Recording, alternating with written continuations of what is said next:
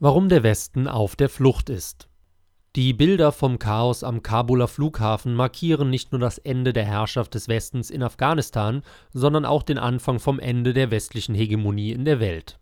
Das trifft unabhängig davon zu, ob und inwiefern westliche Geheimdienste weiterhin am Hindukusch operieren werden. Die Bilder vom chaotischen, planlosen und überhasteten, wenn auch zwei Jahrzehnte zu spät stattfindenden Abzug ist ein ebenso schwerer moralischer Schlag wie die diese Szene begleitende Panik von Einheimischen, die sich plötzlich auf der falschen Seite der Geschichte ihres Landes wiederfinden. Afghanistan 2021 ist Saigon 1975, hoch 2 oder 3. Von der schmählichen Niederlage in Vietnam in den 70er Jahren konnte sich der Westen noch einmal erholen. Das können wir nach Kabul nicht mehr erwarten, jedenfalls nicht in so kurzer Zeit. Damals hatte der Westen noch genug Reserven, materielle wie moralische im Sinne von Kampfmoral. Er fing sich wieder, wählte Thatcher, Reagan und Kohl und gewann den Kalten Krieg. Damit ist kein Loblied auf die genannten Politiker gesungen, aber dass die Wahl auf sie fiel, war unter anderem ein Ausdruck des Willens der Mehrheit in den wichtigen westlichen Ländern USA, Deutschland und Großbritannien, die Zersetzungsversuche aus dem Osten und den allgemeinen Verfall, Stichwort geistig-moralische Wende, wirksam zu bekämpfen. Wenn man sich dagegen das heutige Personal an den Schalthebeln der Macht ansieht, dann weiß man, dass der Westen den Glauben an sich selbst verloren hat. In Washington regiert ein seniler Kreis, in Paris ein sinistres Muttersöhnchen, in London ein klibberiger Clown und in Berlin eine unterqualifizierte Matrone jenseits des Haltbarkeitsdatums. Wenn man in diesen Ländern zudem den politischen Nachwuchs betrachtet, kommt einem endgültig das kalte Krausen. Mit einer solchen Truppe ist kein Blumentopf mehr zu gewinnen, geschweige denn einen Krieg gegen den Terror, ganz abgesehen von seiner Sinnlosigkeit. Vor allem aber mit Leuten, die solches Führungspersonal wählen, wiederholt sogar, ist Hopfen und Malz verloren.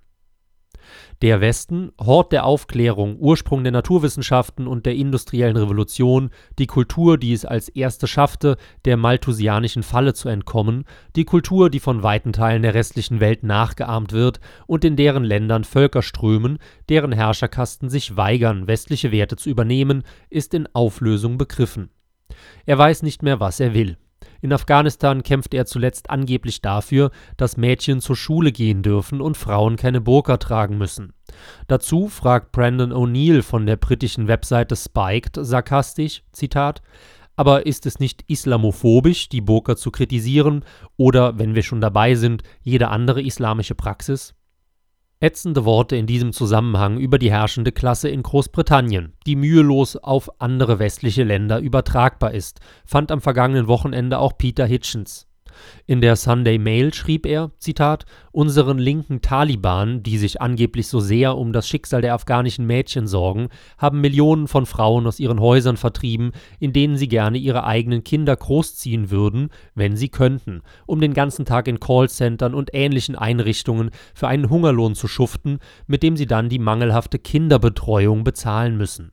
Sie haben die lebenslange Ehe zerstört, unzählige britische Jungen ihren Väter beraubt und Scharen von Kindern in Pflegeheimen abgeladen, deren Bezeichnung allein eine Verhöhnung ist. Unsere linken Taliban zerstörten die rigorose staatliche Schulbildung und beraubten die britische Arbeiterklasse ihrer Fähigkeiten und der Aufstiegsmöglichkeiten in echte Karrieren. Unsere linken Taliban sagten dem britischen Volk, es solle sich für seine Geschichte, seine Freiheit und seine Religion schämen und gaben ihm stattdessen nichts, an das es glauben konnte.